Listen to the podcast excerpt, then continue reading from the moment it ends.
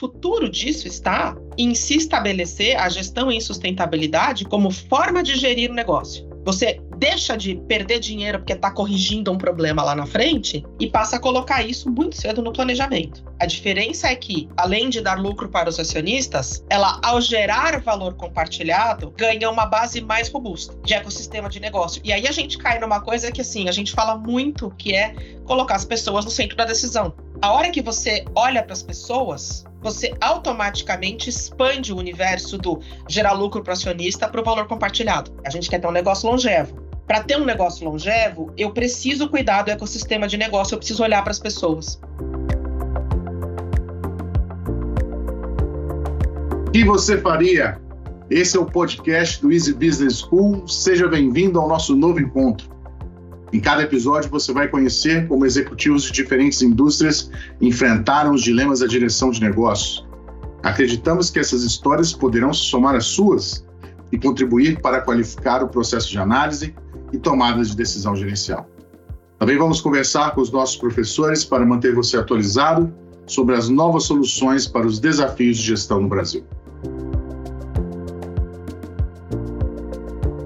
Olá, eu sou Renato Fernandes, professor de Direção Comercial, Negociação e Comunicação do Easy Business School. E hoje a nossa conversa é com Fabiana Gomes, diretora de Sustentabilidade da Hidrovias Brasil e nossa PMD 2022. Fabi, seja muito bem-vinda. Conta pra gente um pouco mais sobre quem é você e como você chegou até Hidrovias do Brasil.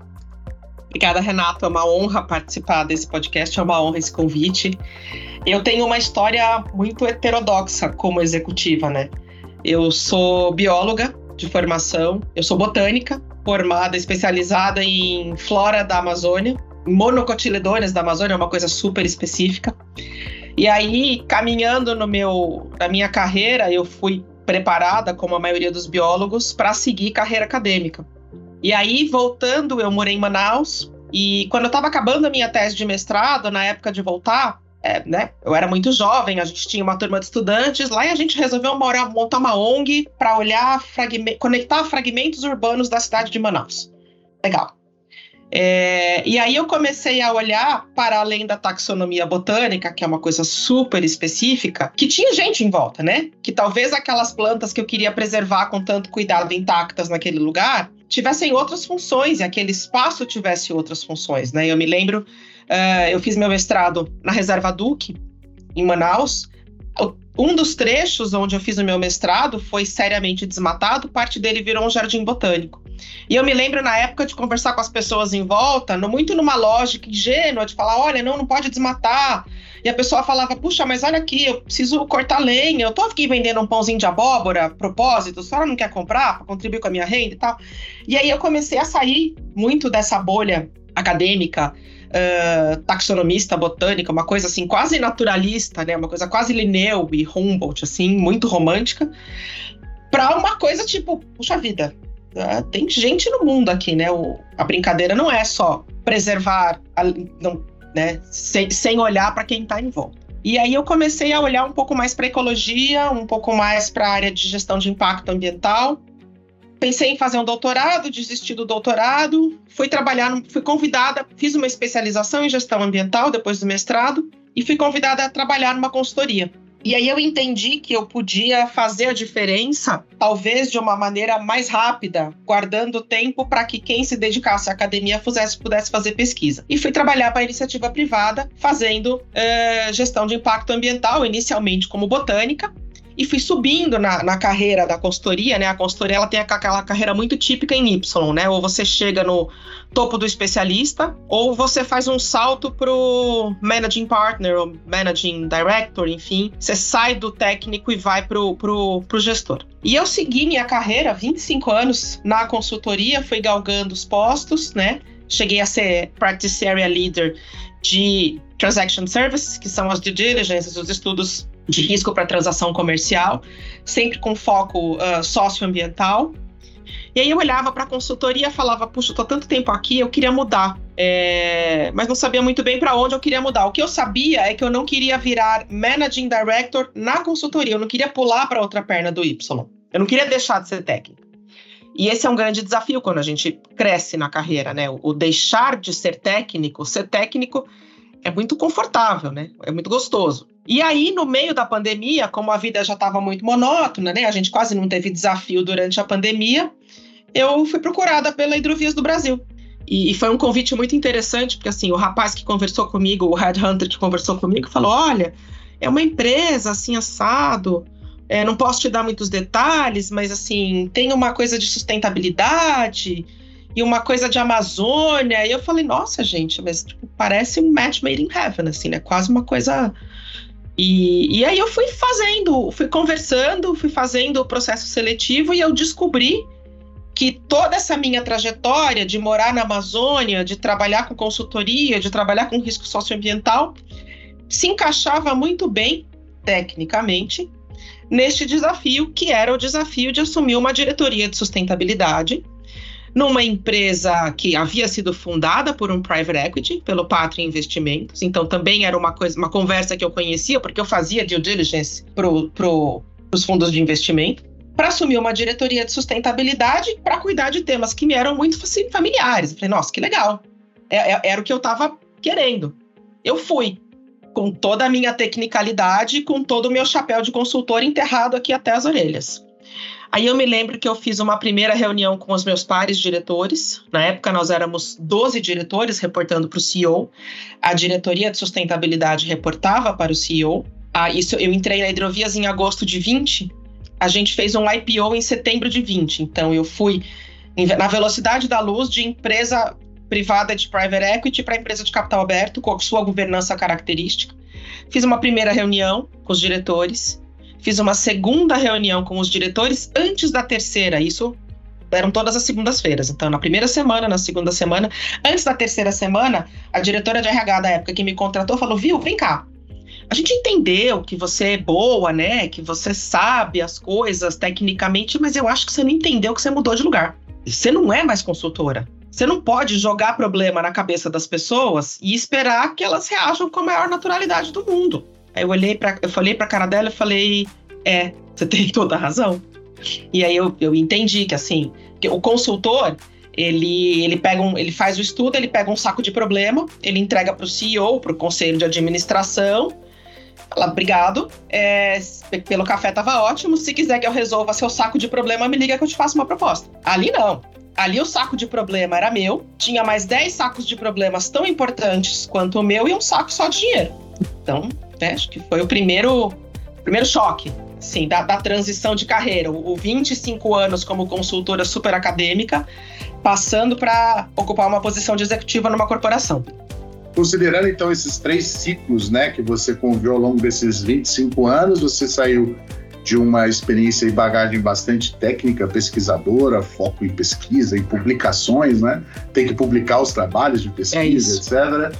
Depois consultoria, que tem o seu estilo, né? Como você bem colocou, de é, olhar para o problema, mas de alguma forma olhar sempre, sempre à distância, né? De alguma forma, protegido de alguma forma da parte mais desafiadora que é a implementação, Exato. até chegar ao, ao desafio de, de fato, é, praticamente construir né, uma função em uma empresa em transformação. Então, considerando esses três grandes momentos da sua carreira, Fabi, qual você é, escolheria como seu principal e maior desafio?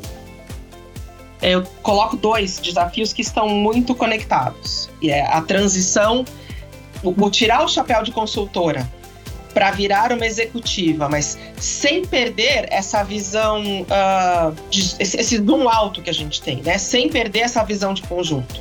Né? Mergulhar nos temas, mas sem perder a visão de conjunto. Uh, isso foi um grande desafio, então tirar esse chapéu de consultor e entender que de fato aquele problema era meu e era tão importante quanto os outros 30 que eu tinha para resolver como companhia. E aí teve um outro desafio, que assim, não bastasse este cenário, eu entrei numa companhia que, embora tivesse um negócio já muito sustentável, nós fazemos navegação fluvial, transportamos, transportamos commodities em grande escala, né? A gente transporta 60, 70 mil toneladas de grãos a cada viagem, era falar de sustentabilidade numa governança de uma empresa que tinha recém aberto capital para o mercado, era muito novo. Era muito novo. A, a, gestão em sustentabilidade, como parte da estratégia do negócio, ela é eminentemente transversal. E ela é muito diferente de fazer gestão ambiental da operação, de fazer saúde e segurança, de fazer responsabilidade social corporativa. Ela de fato se insere na estratégia do negócio e pensa: bom, o que, que a gente vai ser como companhia daqui a 30, 40, 50 anos? Que relações eu preciso construir com as pessoas ao meu redor, não somente com os meus colaboradores e com os meus acionistas, mas que valor compartilhado eu gero com esse ecossistema que, que circunda o meu negócio para que esse negócio seja perene nos próximos anos. E que desafios isso traz e que gargalos eu preciso ultrapassar, enfim. Essa visão muito transversal numa companhia que vinha de uma lógica de private equity, que é tem um ciclo, assim, quando é muito longo, o ciclo do private equity ele é de 10 anos. Geralmente ele é de 5, 7 anos. É você falar de impactos de mudanças do clima que vão afetar a companhia daqui a 30 anos, é, parecia uma maluca. Né? Então, assim, é, o primeiro grande desafio, e tem uma história muito interessante, assim, eu fiz uma. Eu, eu queria é, quando você constrói relacionamento com partes interessadas, você precisa que as pessoas escutar as pessoas. E eu, quando eu comecei com essa história de escutar partes interessadas, eu ouvia coisas do tipo, mas eu não quero escutar. Eu não vou virar balcão de pedido do governo. É, eu, e assim, seis meses depois da minha entrada na companhia, na minha primeira avaliação de desempenho, veio um comentário lá falando: bom, ela não entendeu o que ela está fazendo aqui, ela vai transformar essa empresa numa ONG. E eu olhei aquilo e eu lembro que o meu CEO, muito preocupado, falando: não, não toma como pessoal, ele sempre muito parceiro nessa jornada. Eu falei: não, não, eu não tô tomando como pessoal, mas eu acho que eu não tô sabendo contar o que, que a gente quer fazer.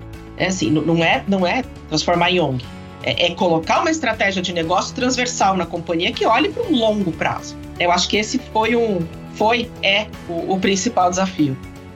Transição de papéis e aprender de fato, né? No fundo, você está é, é uma função que praticamente foi criada, era nova, você também teve que criar essa função e se adaptar a ela, né? São dois grandes desafios Sim. que, na minha visão, passam por um mesmo eixo, né? Que é a implementação. Então, eu, eu agora não, não, não basta só ter capacidade de enxergar quais são os problemas e quais são as potenciais soluções. Eu preciso mover a minha organização internamente e implementar ações. Como é que você fez para resolver esse desafio, Fabiano? O que, que você aprendeu até aqui? Ainda é um, acredito que é um trabalho que ainda está em andamento. Mas o que você aprendeu até aqui, o que funcionou e o que não funcionou? Super é um trabalho em andamento, super. É, assim como é o meu aprendizado em ser executiva, né? São 25 anos de carreira numa posição que é muito característica do consultor, e ser executivo na consultoria é muito diferente de ser executivo numa corporação. Então é, é, o meu aprendizado diário, né? E assim, eu tive a sorte de ter feedbacks muito duros, alguns doeram muito, outros foram muito importantes, mas foram mais gentis, mas eu tive a sorte de ter feedbacks muito importantes. E aí eu entendi que, é, embora eu seja muito fácil na comunicação, eu nem sempre engajo as pessoas. E isso foi uma sacada que assim, foi assim, ó, foi um aha moment na minha vida, porque eu sempre achei que eu falava super bem. Claro, que o consultor, ele fala super bem e ele é muito professoral às vezes, porque ele tá lá explicando um problema que é super técnico para um C-level, para um conselho de administração, é, é, é, outro papel. E eu, deitada nesse berço esplêndido, achando que eu falava super bem, e eu falava, cara, mas não funciona. As pessoas não me entendem, não é possível que as pessoas não me entendam. É tão óbvio como é que as pessoas não me entendem. E aí eu entendi que, primeiro, não é óbvio para ninguém, né? É muita pretensão da minha parte achar que é óbvio para todo mundo tudo que eu tô falando. E outra coisa, é, eu entendi que existe uma diferença brutal entre você informar as pessoas e você engajar as pessoas. E que existe uma diferença brutal entre você engajar seus pares, os seus superiores e o seu time.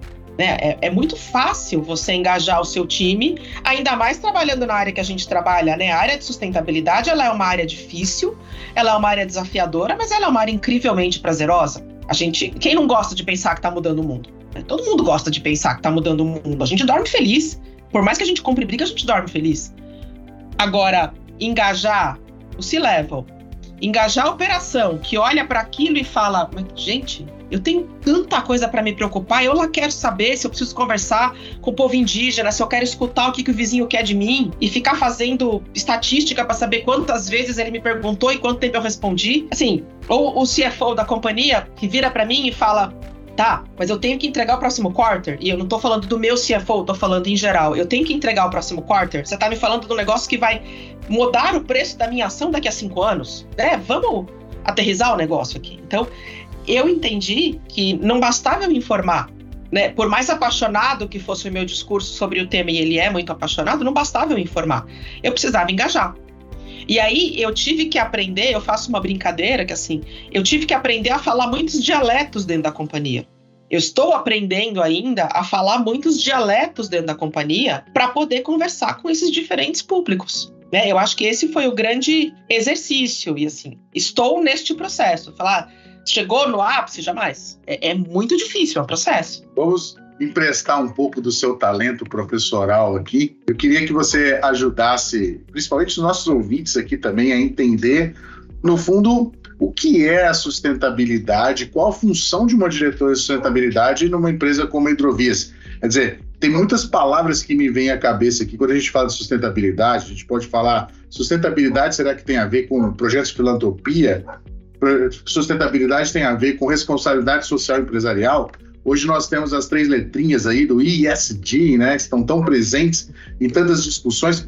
O que é, afinal, né, essa visão de sustentabilidade para uma empresa e como, é, como a sua função de diretora de sustentabilidade é importante para o trabalho da Hidrovias Brasil? Todas essas palavras, esses conceitos que você colocou, eles cabem embaixo da sustentabilidade e em algum momento eles foram a evolução do olhar da companhia. Né? Lá nos anos 70, quando Milton Friedman falou que o propósito da corporação era gerar lucro para os seus acionistas, foi assim que se construiu a lógica uh, empresarial corporativa, gerar lucro para os seus acionistas. Na mesma época que o Milton Friedman falava isso, o Edward Freeman, que é um outro economista prêmio Nobel, escreveu um livro que falava que uh, a empresa ela tem que olhar para a gestão dos seus stakeholders, das partes interessadas.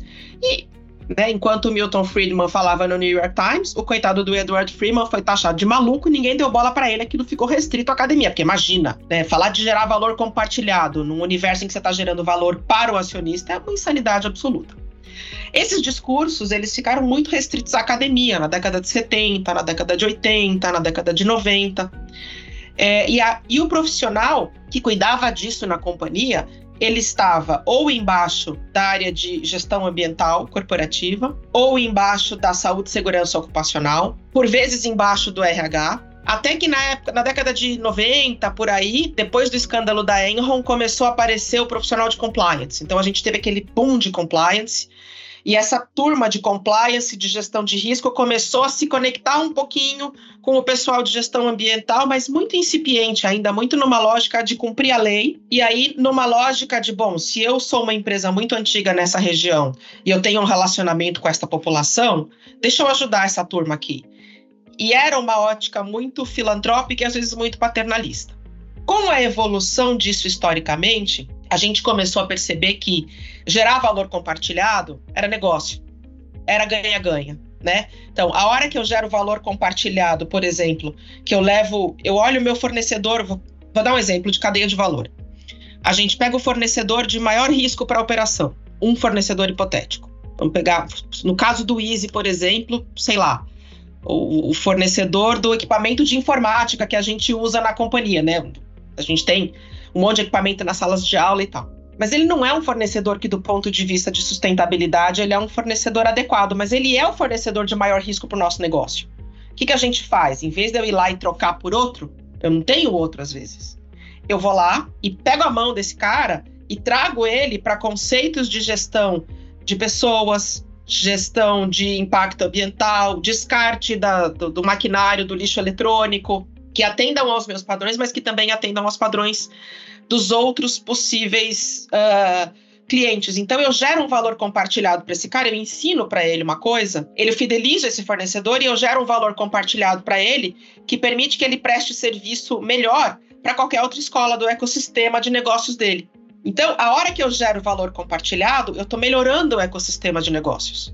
Isso para mim é sustentabilidade.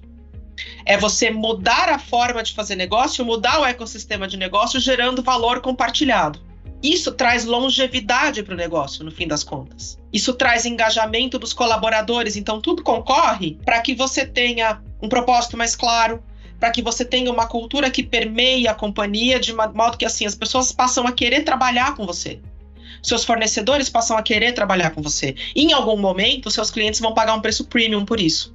Então, é muito além dessas, né, desses temas todos que você falou. E aí, o ESG, só para fechar aqui, ele vem coroar, uh, e eu acho que coroa de uma maneira sensacional, porque é a lente que o mercado financeiro coloca sobre isso. Então, ele coloca para as questões socioambientais, o E e o S, o mesmo peso de governança que ele deu no passado para todos os outros temas de governança da companhia, fiscal, financeiro, trabalhista, e o mesmo peso que ele deu para a compliance.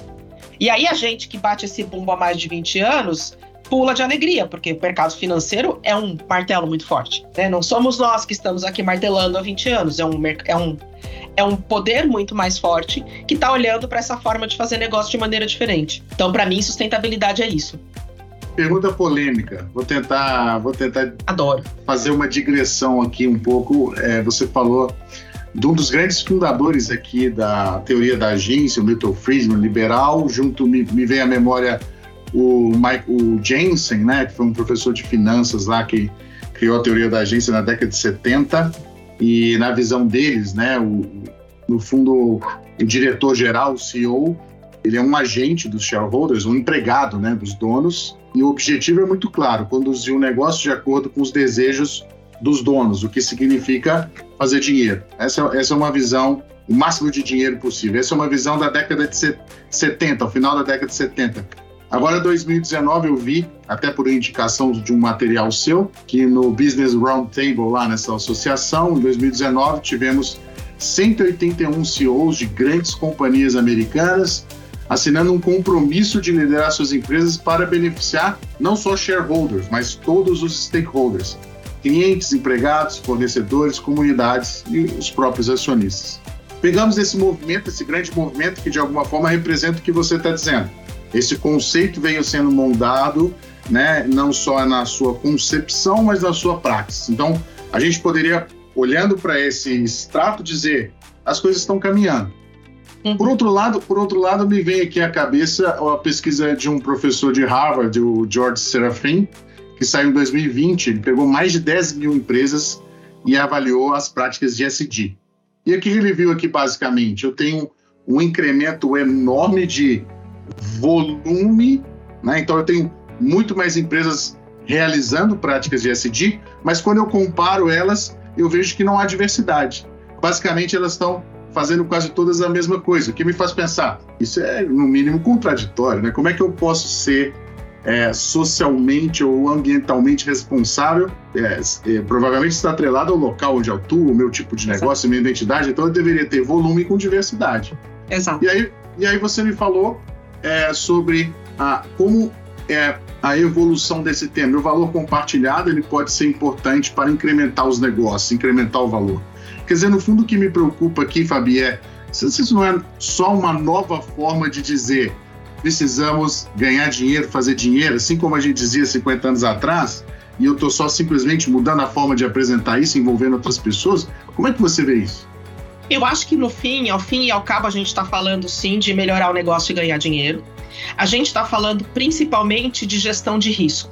Né? E a gente está falando muito, quando se fala principalmente em empresas de capital aberto, de dever fiduciário. Então, para o seu ponto, o CEO continua sendo funcionário do conselho. O que, que mudou na maioria dos conselhos de administração? Quando você tem um dano ambiental, ou um dano social, um risco ambiental, ou um risco social, ou um risco climático, a gente fala muito agora em resiliência climática, de tal ordem que possa comprometer o negócio, é obrigação do conselho de administração estar alinhado e cobrar essa performance do CEO, porque o conselho vai ser cobrado sobre isso. Um dos trabalhos do, do profissional de sustentabilidade na companhia, a depender da governança, quando a governança permite, é influenciar o conselho de administração. Então, a gente tem, por exemplo, na Hidrovias, um comitê de sustentabilidade compliance e, e jurídico que tem quatro membros do conselho. E eles me cobram. E eles perguntam para mim: você tem o que você precisa para mitigar esses riscos? E os riscos da companhia, que também aparecem na área de sustentabilidade, aparecem na área de auditoria, no comitê de auditoria que reporta para a CVM. Então, esta governança, no fim das contas, ela está protegendo o negócio. O que, que a gente quer? A gente quer ter um negócio longevo. Para ter um negócio longevo, eu preciso cuidar do ecossistema de negócio, eu preciso olhar para as pessoas. Então, quando você fala para mim, ah, puxa, mas eu vejo um monte de gente fazendo tudo igual, e é verdade, se você olhar os relatórios por aí, tá todo mundo olhando para carbono, e tem um conceito super interessante que chama túnel de carbono, que é como se você olhasse pelo tubo de um rolo de papel toalha, você só vê o carbono lá no fundo, mas tem um, todo um monte de outras coisas em volta relacionadas a isso: biodiversidade, redução da pobreza, educação, geração de renda e etc. Quando você fala em gestão de sustentabilidade, a gestão de sustentabilidade para uma companhia nada mais é do que lidar com as externalidades positivas e negativas desse negócio. Não tem receita de bolo. Não, não é a mesma sustentabilidade para hidrovias, para o Easy, para sei lá mais quem. Cada empresa tem que ter o seu painel, cada empresa tem que ter metas que façam sentido para o seu negócio. Então, tem mesmo esse negócio, ah, agora todo mundo está fazendo diversidade, equidade e inclusão. Cara, o que é diversidade, equidade e inclusão para o seu negócio? Qual é a sua estratégia para o seu negócio? É contratação local? No caso da Hidrovias, a gente opera na América do Sul inteira. É, eu preciso olhar para as diversidades regionais e contratar localmente. Então, não é um programa leviano de diversidade, equidade e inclusão. Ou, ah, eu vou preservar mananciais, aí eu opero na Amazônia e vou preservar mananciais no Rio Grande do Sul. Não é. é tem que fazer sentido para o negócio, porque sim, é uma forma. A gente está a gente está fazendo a gestão de uma companhia que tem que se, se pagar e que tem que funcionar e que tem que dar lucro. A diferença é que ela, além de dar lucro para os acionistas, ela, ao gerar valor compartilhado, ganha uma base mais robusta e aí, de ecossistema de negócio. E aí a gente cai numa coisa que, assim, a gente fala muito, é, né? Eu sou alumni do Easy e a gente aprende isso, isso fica quase tatuado na nossa pele, que é colocar as pessoas no centro da decisão. A hora que você olha para as pessoas, você automaticamente expande o universo do gerar lucro para acionista para o valor compartilhado. E eu falo automaticamente, falar é fácil, fazer é muito difícil, né? Não é tão automático assim. Mas é, é, é, um pouco nesse sentido. Você ganha um ecossistema de negócio muito mais sólido. Você ganha parceiros muito mais sólidos, clientes muito mais. clientes fiéis, colaboradores que não querem ir embora, que entendem e compartilham do propósito da sua companhia. E aí você tem um negócio de longa duração. Eu acho que, de fato, né? Eu acho que aqui tem um grande, um grande, um grande desafio de coerência, né? Tem um grande desafio de como de o que, o que, o que está por trás da ação, né? Muito Exato. mais do, do que você faz é o que está motivando você a fazer e, e tem é muitos isso. exemplos aí recentes, interessantes aí de companhias que aplicaram sejam ações de comunicação ou ações de sustentabilidade ou ações de diversidade, etc. E simplesmente estavam, como dizendo, preenchendo um check-in box, né? Eu tenho que Exato. fazer isso, alguém me disse, alguma consultoria, ou eu vou ser cobrado disso de alguma forma, e eu, e eu fiz o, o meu papel. Mas uh, qual o interesse real né, de tratar a diversidade, de tratar a centralidade da pessoa, de tratar os temas de sustentabilidade. Né? No, no, final das contas, tem um professor do IES que eu gosto muito, que é o Iago de la Serva, fala um pouco sobre a, como essa há uma certa alteração do papel da organização no, no, seu espaço, né? E como hoje a organização é muito mais desafiada pelos meios de comunicação a transcender o seu próprio espaço, né? Então, quer dizer, não basta só cuidar da empresa em si, né? Eu tenho muito mais pressão de um, de um mercado que não é só o meu mercado comercial, Exato. né? É, de outros stakeholders estão envolvidos. Eu, eu queria ouvir um pouco mais a sua experiência, Fabi, de como é que você influencia seja conselho, seja os seus C-levels e também colaboradores, como é que a gente pode levar essa pauta da sustentabilidade, uma sustentabilidade realmente adequada ao meu contexto, adequada ao valor compartilhado, mas colocando as pessoas no centro da decisão, como você falou. Tem uma, tem uma coisa que é muito interessante, que assim, a hora que a gente começa a conversar uh, com os outros pares e, e, se traz o conceito de que a, a, a, empresa, a companhia, ela é um ator social naquele território, as pessoas te olham como se você fosse um doido, né? Que é conversa de maluco, é conversa de, de pós-graduação uh, de humanas, assim, é uma coisa muito louca. E aí, quando a gente começa a traduzir esse conceito, uh, e aí, como eu falei, eu tive que aprender a falar vários dialetos para que esse conceito fosse palatável. Eu, a gente traduz esse conceito mostrando que, no fim das contas, a gente está fazendo mitigação de risco e gerando valor para a companhia. Aonde está o grande desafio? A mitigação de risco é um pouco mais clara. Né, assim, especialmente numa companhia de capital aberto que vem evoluindo em governança e com demandas do mercado, a mitigação de risco é um pouco mais clara. Agora, a, a questão da, da, da, geração do valor compartilhado e a questão de você ter resultado no longo prazo, ela é um pouco mais difícil de mostrar, porque a gente fala muitas vezes de valores que são uh, difíceis de medir, né? Então, uh, por exemplo, eu tenho uma operação, vou dar um exemplo muito caricato aqui, mas só para a gente entender. Eu tenho uma operação que tem gente morando no entorno, vamos pensar, por exemplo, uma fábrica de cimento. Essas pessoas vão acampar na porta da sua fábrica. Quanto custa um dia parado? Versus como você constrói essa relação de confiança com essa população do entorno, para que eles entendam que, embora não seja simples, você está olhando para este problema e você vai conseguir mitigar este problema. E eu não estou falando aqui de mitigar o problema dando dinheiro para as pessoas, eu estou falando de, de trazer as pessoas para a conversa, respeitar o seu vizinho, centralidade na pessoa. Você escuta do cara, ele está bravo com você. Ah, mas é, é, parte da minha operação. Tudo bem, então assuma que é parte da sua operação e dê um jeito de resolver o problema. Pode não ser imediato, mas você está incomodando aquelas pessoas e aquelas pessoas um dia vão acampar na sua porta. Então é, é um pouco, é, é, traduzir um pouco esse valor e essa mitigação de risco em coisas muito tangíveis. Né? Porque, no fim das contas, é isso. É o risco de perder um fornecedor crítico, porque, como a gente viu aí, vamos pegar a Vinícola Aurora, que saiu em tudo que foi mídia. Assim, é, olha o tamanho do escândalo reputacional. Teve mercado que parou de vender produto da vinícola Aurora. E talvez eles nem tivessem visibilidade desse risco na cadeia de suprimento dele, talvez fosse o melhor fornecedor de mão de obra para colher uva. Talvez ele tenha perdido esse fornecedor. Quando, na verdade, ele poderia ter feito uma gestão mais cuidadosa e, e, e, e olhado para isso e cuidado do seu ecossistema de negócio. Então, no fim das contas, é sempre uma, uma, uma discussão entre Gestão de curto prazo, gestão de longo prazo. Mitigação de risco, criação de valor a longo prazo. Né? E, e, e, fortalecimento do ecossistema de negócio. Não é simples. Então, uma Bom, coisa que eu posso te garantir é que não é simples. Para aumentar ainda mais o desafio, é, uma, uma, outra pergunta falando um pouco sobre o futuro. É que eu queria trabalhar em dois níveis. Né? A, a gente falou, esse tema vem evoluindo, é a sua, a sua geração não a minha, né? A minha geração já foi, mas você como jovem, essa, essa é a geração, essa é a geração que vai resolver isso, né, Fabi? Que vai talvez ser capaz de dar mais um passo na, na implementação desse desafio nas organizações.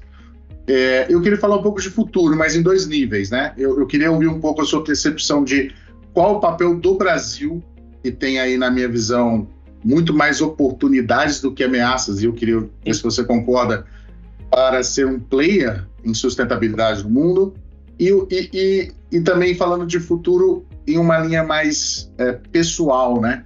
É como a gente pode avançar este debate quando muitas vezes dentro das organizações nós, nós, nós enxergamos, né? Que essa discussão que é tão importante, ela se torna defesa de pautas, ou certa defesa de certas posições. Uhum. Não há tanto interesse, de fato, de se implementar algo que seja melhor para a empresa. Talvez eu quero implementar a minha ideia de alguma forma, né? Ou, ou é. o meu conceito.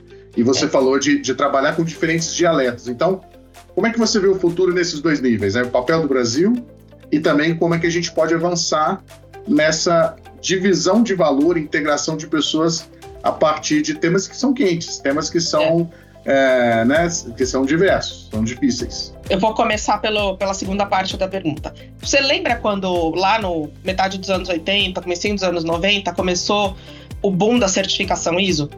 Todo mundo tinha que ter certificação ISO. E aí, na consultoria, as pessoas ligavam e falavam: Oi, eu quero uma certificação. Eu falava, cara, você quer uma certificação ou você quer um sistema de gestão? Porque são coisas completamente diferentes. Hoje, você não imagina mais gerir uma companhia sem um sistema de gestão, qualquer que seja ele, mas sem um sistema de gestão estruturado, sem processos estruturados. Ninguém mais liga na consultoria e fala: Oi, eu quero uma certificação, eu preciso de uma certificação, certifica aí.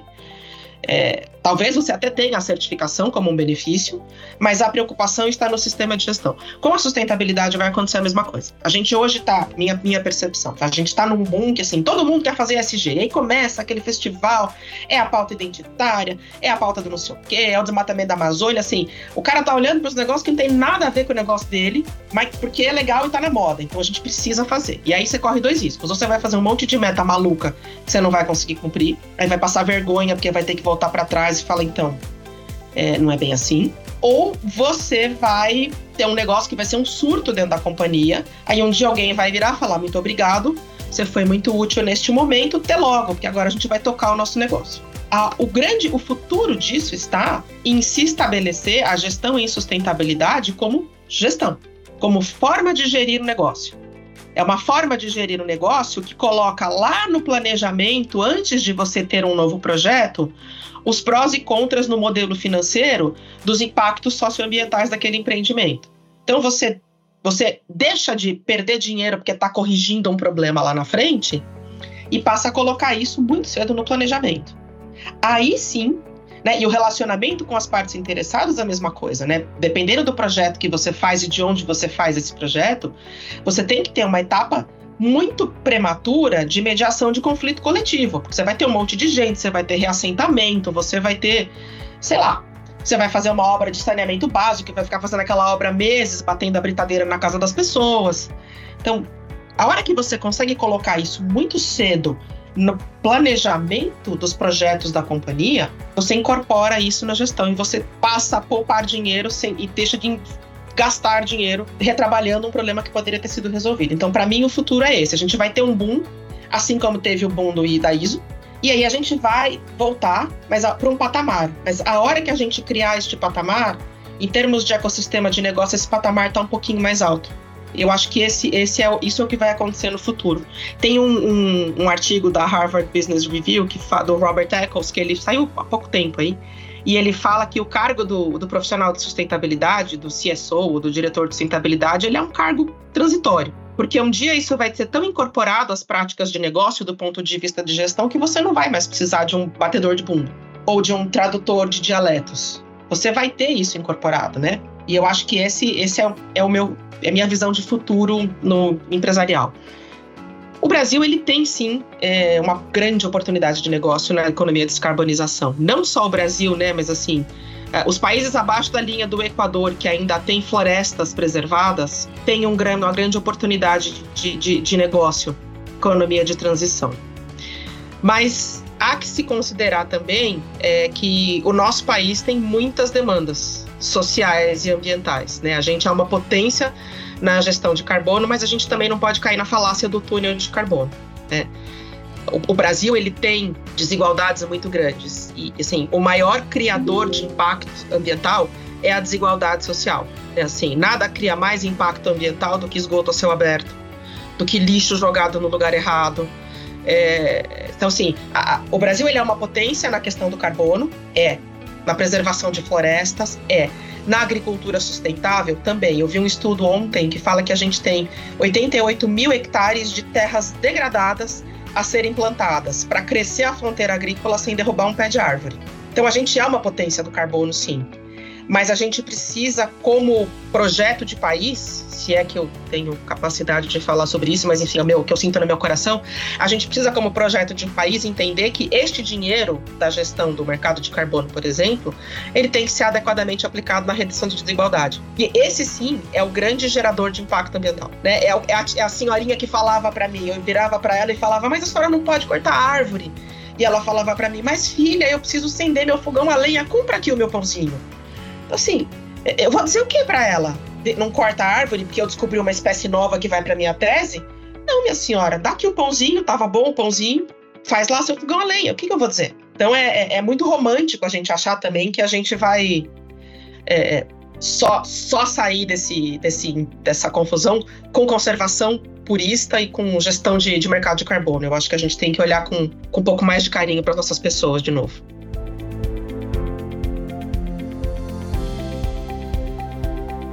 Obrigado, Fabi. Infelizmente, estamos chegando ao final desse incrível bate-papo. Queria deixar aqui agora um espaço para que você dividisse aí com os nossos ouvintes um grande aprendizado dessa sua trajetória pessoal e profissional? É, eu não fiz um grande planejamento da minha trajetória profissional e pessoal, e assim, as coisas foram indo, foram indo, foram indo e me trouxeram para os lugares aonde eu quis estar. E tinha lugares em que eu cheguei que eu nem sabia que eu queria estar. E quando eu cheguei lá, eu falei, nossa, era aqui que eu queria estar. Então, sim, não sei se eu estou em posição de dar grandes exemplos de aprendizado, mas assim, eu nunca planejei muita coisa. Eu, eu, eu pensava, eu mirava, eu ia em frente, mas sem grande rigidez nesse planejamento. E, e, é uma coisa que eu aprendi trabalhando com sustentabilidade e aprendi nesses meus quase três anos de hidrovias é que a gente tem que trabalhar sempre no conceito de jornada. Não vai ser de repente, não vai ser de um dia para o outro. Tem que ter uma construção, tem que ter uma jornada, uh, tem que ter todo mundo embarcado, senão não vai para frente, né? Então, eu acho que essas foram duas coisas aí que eu, eu acho que eu aprendi. Obrigado, Fabi. Se você fosse uma dessas pessoas que sonhava em mudar o mundo e de repente se visse diante de um desafio de implementar práticas de sustentabilidade em sua empresa, o que você faria? Te esperamos em nosso próximo episódio.